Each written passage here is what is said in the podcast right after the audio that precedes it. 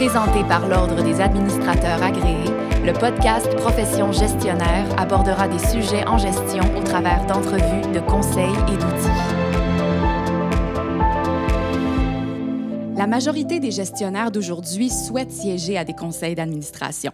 Pour certains, ça représente une excellente façon de redonner à la société. C'est une manière de rendre notre société meilleure en épousant des causes comme l'environnement, une meilleure équité dans la répartition de la richesse. Pour d'autres, c'est une manière de voir à leur propre mieux-être ou à celui de leurs proches, comme les lycéas de CPE, syndicats de copropriété, écoles privées, cégep, etc. Et d'autres, ils voient une façon de diversifier leurs compétences et leurs expériences. Ça représente des étapes dans leur carrière professionnelle, etc. Dans le cadre de la série Gouvernance, on reçoit aujourd'hui pour en discuter Madame Louise Champoux-Paillé, fellow ADMA et administratrice de sociétés certifiées. Œuvrant dans le domaine des conseils d'administration depuis plus de 30 ans, elle a siégé à plus d'une cinquantaine de CA au cours de sa carrière. Elle est médaillée de l'Assemblée nationale. Elle est également membre de l'Ordre du Canada, de l'Ordre national du Québec et lauréate du prix du gouverneur général du Canada pour son engagement féminin et la promotion de l'accès des femmes des conseils d'administration. Elle a accepté de nous faire part de son expérience et des conseils qu'elle prodigue à ses mentorés qui envisagent une carrière d'administratrice et d'administrateur. Bonjour Louise. Bonjour Béatrice, c'est avec plaisir que je suis avec vous aujourd'hui. Mais c'est un honneur de vous parler aujourd'hui, euh, Louise. Merci d'être là. Donc tout d'abord, euh, comment accéder à ces premiers CA? Bon, quelles sont les, les principales questions qu'on doit se poser avant de débuter notre démarchage de conseil d'administration? Alors, euh, qu'est-ce que je conseille à mes, à mes mentorés ou aux personnes qui viennent me consulter? La première chose, c'est de bien identifier sa motivation. Pourquoi on veut siéger à un conseil d'administration? Béatrice, vous en avez mentionné quelques-unes en introduction. Ça peut être pour des, questions professionnelles.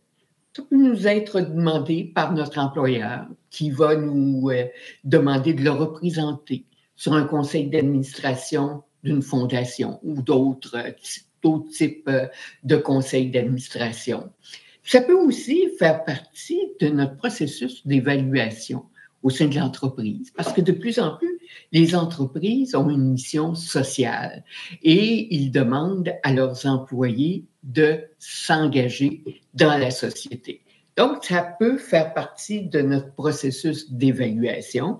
Et je vous dirais également, euh, ça peut, sur un plan professionnel, on peut vouloir siéger pour, euh, disons, euh, développer son réseau de contacts, sortir de l'entreprise, puis bâtir progressivement les personnes, notre réseau qui va nous permettre d'avancer.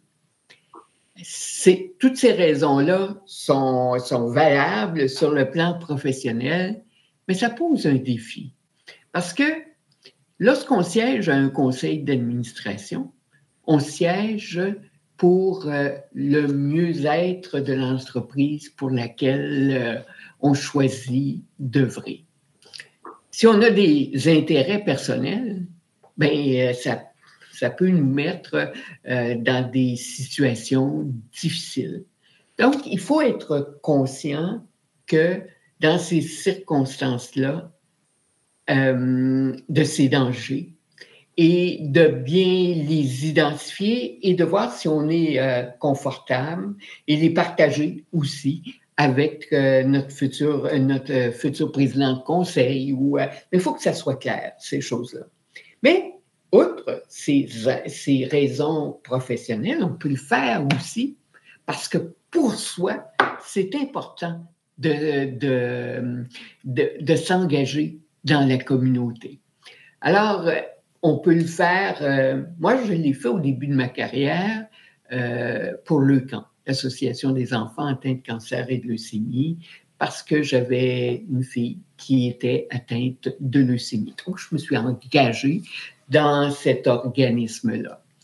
Mais quand on s'engage comme ça à titre personnel, par passion pour l'organisation, on est là pour, encore une fois, je le répète, c'est bien important quand on siège à des conseils d'administration, on est là pour l'organisation et non pas pour défendre ses propres intérêts ou les intérêts ou les intérêts de son enfant dans ce cas-là.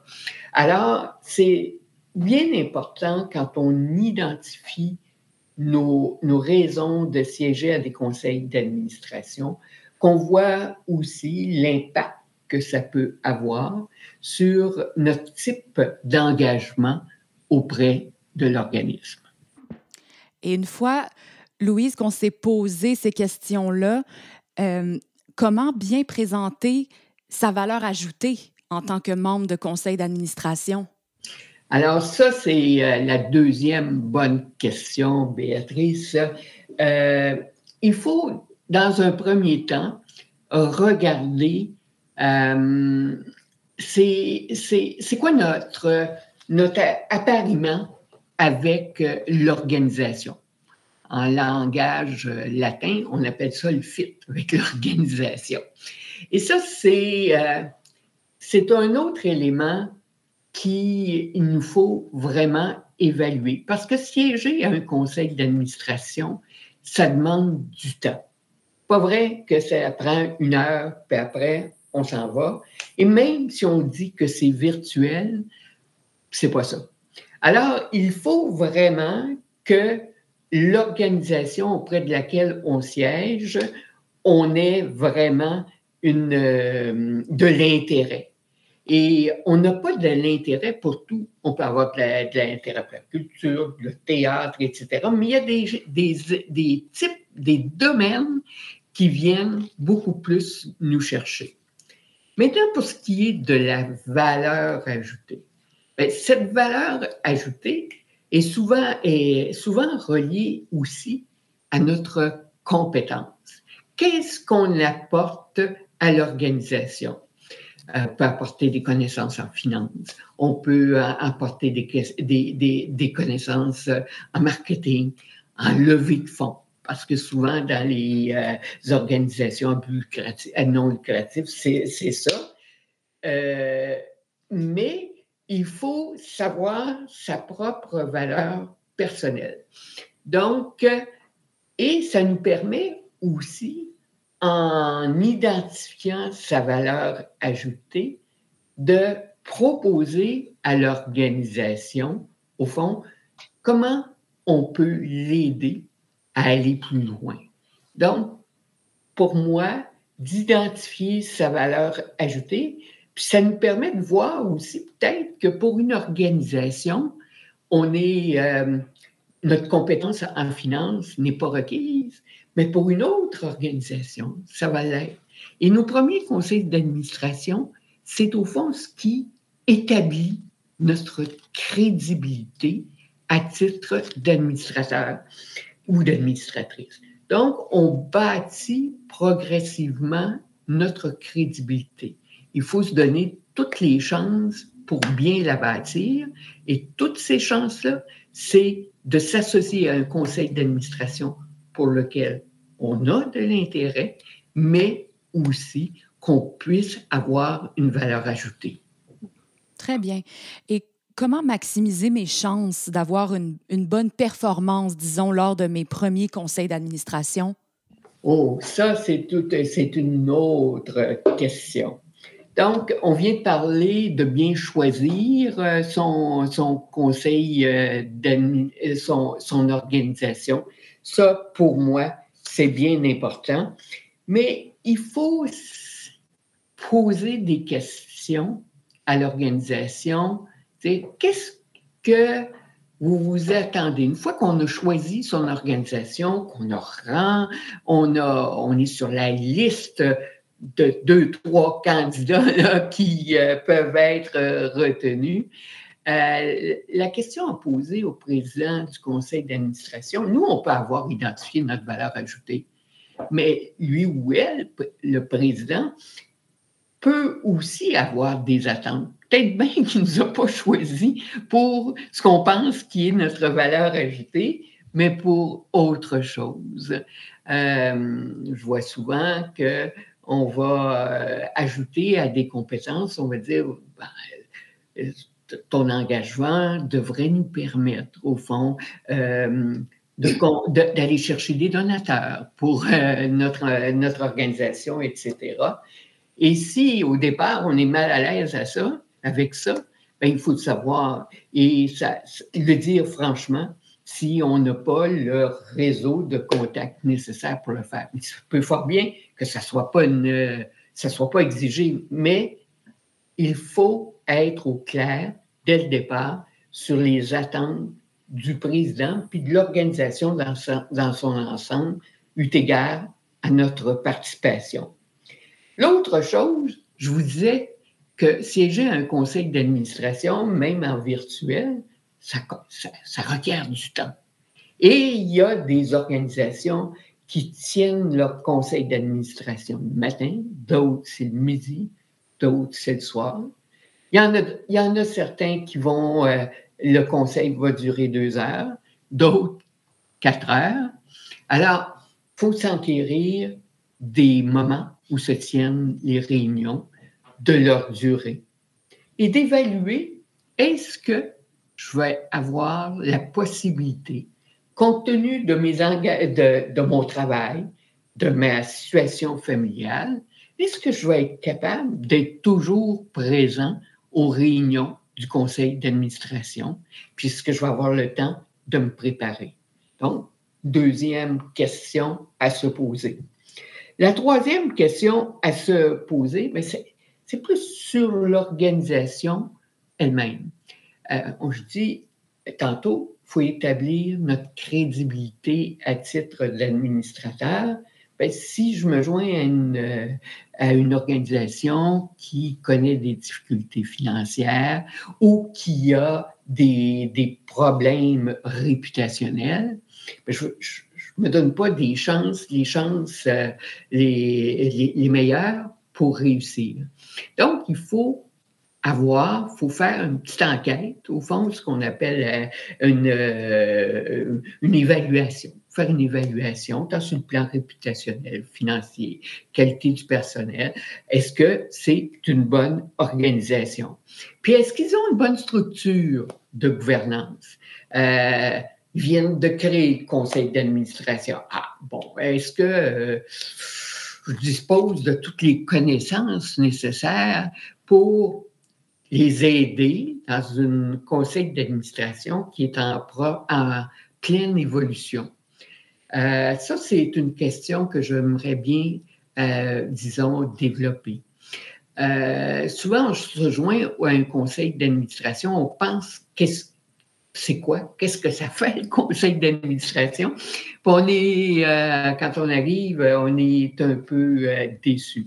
Donc, pour se donner des meilleures chances de réussir, ce qu'il faut faire, ben, c'est peut-être euh, d'aller chercher une formation en gouvernance. On a des, de plus en plus pour les administrateurs qui débutent leur carrière, le Collège des administrateurs ou de Concertation Montréal ou les universités de cours en gouvernance.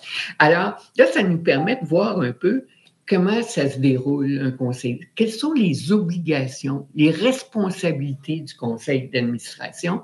Et euh, ça nous permet d'être plus performants dès le départ. Et enfin, ça, c'est un autre élément qu'on est vite. Mais moi, j'ai toujours ma petite liste, une petite liste de contrôle. Puis là, je leur demande, avez-vous de l'assurance de responsabilité? Parce qu'il peut y arriver qu'on puisse être poursuivi. Donc, euh, c'est un élément important de s'assurer qu'on ait cette assurance de responsabilité. Et je terminerai sur un point, puis ça, ça m'arrive quelquefois. On n'a pas vérifié au préalable comment le, notre employeur réagit à notre présence à un conseil d'administration. Supposons que je travaille pour un cabinet de, de comptables. Et euh, ça se trouve qu'il y a là des clients, des, je peux être en conflit, je peux mettre le cabinet en conflit d'intérêt ou dans une situation inconfortable. Euh, faut vérifier aussi auprès de son employeur si on est, euh, s'ils sont ouverts, est-ce que je participe à des conseils d'administration mais aussi plus particulièrement à ce conseil d'administration. Donc, moi, je dirais, au fond, c'est les éléments de départ qu'il nous faut bien apprécier avant de se joindre. Hmm, excellent. Et dites-nous, Louise, comment on se comporte? Euh, je, vais siéger à mon premier conseil d'administration, je vais assister à ma première réunion. Quelle est l'attitude, les bonnes pratiques à adopter lorsqu'on assiste à ces premières réunions?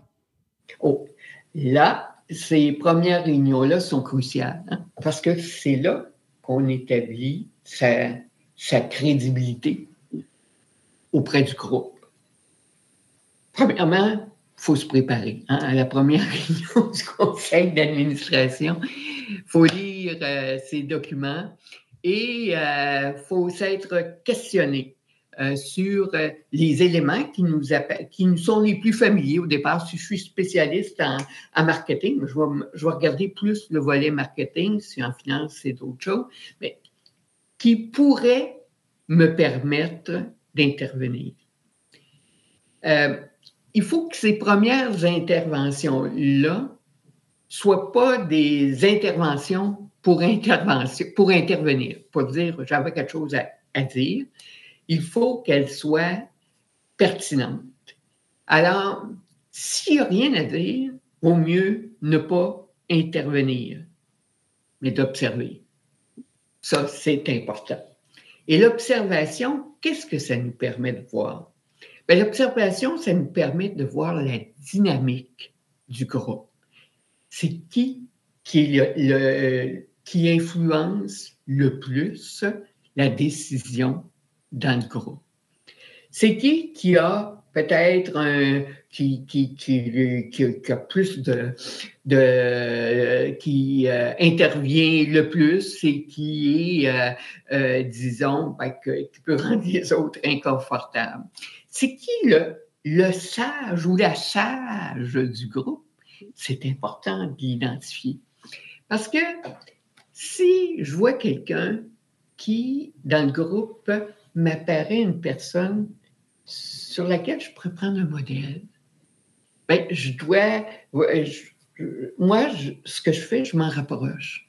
Parce que cette personne-là, ça va devenir, au fond, comme mon mentor, qui va me dire, comment ça, fonctionne, le, non, le non-verbal, hein, c'est important de, savoir comment ça fonctionne, mais aussi qui va me dire si je fais des erreurs quand j'interviens. Donc, d'identifier ce, mentor potentiel au sein du groupe, c'est très important. Donc, je résumerai en disant, euh, il faut de l'observation, mais aussi il faut intervenir, sur, des, sur un sujet où on aura une valeur ajoutée qui sera remarquée auprès de nos collègues en s'assurant que ça bâtit notre crédibilité. Louise, il se peut que lors de nos premiers conseils d'administration, et j'imagine avec ton expérience, tu, peux en témoigner, j'imagine que ça se peut qu'on soit choisi parce que, bon, on est une femme, une personne âgée de moins de 35 ans, une personne qui est issue de la diversité ou qui a un handicap. Comment l'administrateur doit-il se sentir face à ça? Et ça, ça, arrive, euh, ça arrive souvent. Moi, je l'ai vécu. Euh, lorsque j'ai débuté ma carrière euh, comme administratrice, ben, j'étais choisie parce que j'étais une femme. Et on s'attendait à ce que j'intervienne sur des sujets qui concernaient les femmes.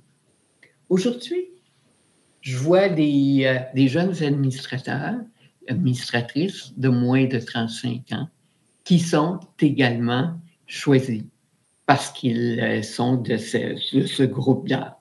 Il y a bien d'autres personnes qui proviennent des, des, communautés euh, culturelles, ethniques, etc. Oui, au départ, on, peut être choisi pour euh, cette, cette caractéristique. Mais une fois qu'on est assis dans notre siège, on est là à titre d'administratrice et d'administrateur comme les autres. Il faut éviter de tomber dans, ce piège qu'on ne parle que lorsque ça traite des sujets qui euh, nous sont associés. Parce que un conseil d'administration, ça prend des décisions. Ça prend des décisions à partir de personnes qui ont des compétences et des expériences diversifiées.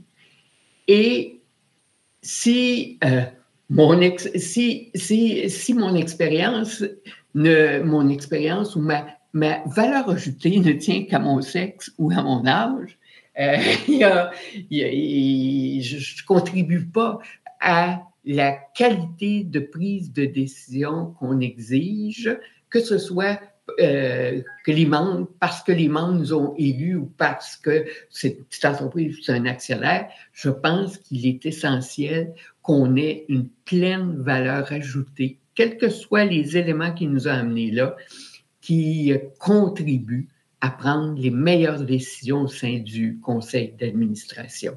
Et ça, pour moi, c'est un élément qui pourrait être aussi euh, vérifié au départ auprès du, euh, euh, du, président, vice-président du conseil d'administration. Cette, cette, volonté qu'on a de contribuer à part entière au conseil d'administration. Mm-hmm. Excellent. Merci, Louise. Euh, comme, dernière question, comme mot de la fin, euh, j'imagine que le réseau de contact est important, hein. bien que les profils d'administrateurs soient utilisés pour recruter de nouveaux administrateurs. Il ne faut pas négliger son réseau, n'est-ce pas? Oui, et ça, euh, disons que c'est sûr que de plus en plus, et c'est heureux qu'il y ait des profils pour, euh, pour, euh, pour siéger à des conseils d'administration. Mais il nous faut parfois, souvent, des, euh, des, des, personnes qui nous ouvrent des portes vers les conseils d'administration qui sont les plus souhaitables pour nous. Alors, ce, ce, ce réseau de contacts est absolument essentiel et il est moins dangereux qu'avant, étant donné que une fois qu'on nous a ouvert la porte, que la personne nous a ouvert la porte, le processus d'appréciation d'évaluation des candidatures repose sur des compétences, des expériences, sur la valeur ajoutée de l'administrateur.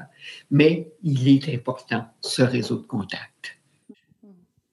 Un énorme merci, Louise, pour votre venue à Profession gestionnaire, série gouvernance.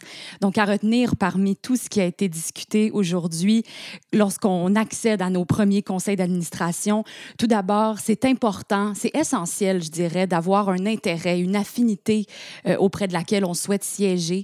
C'est important d'apporter sa valeur personnelle, pardon, une valeur ajoutée.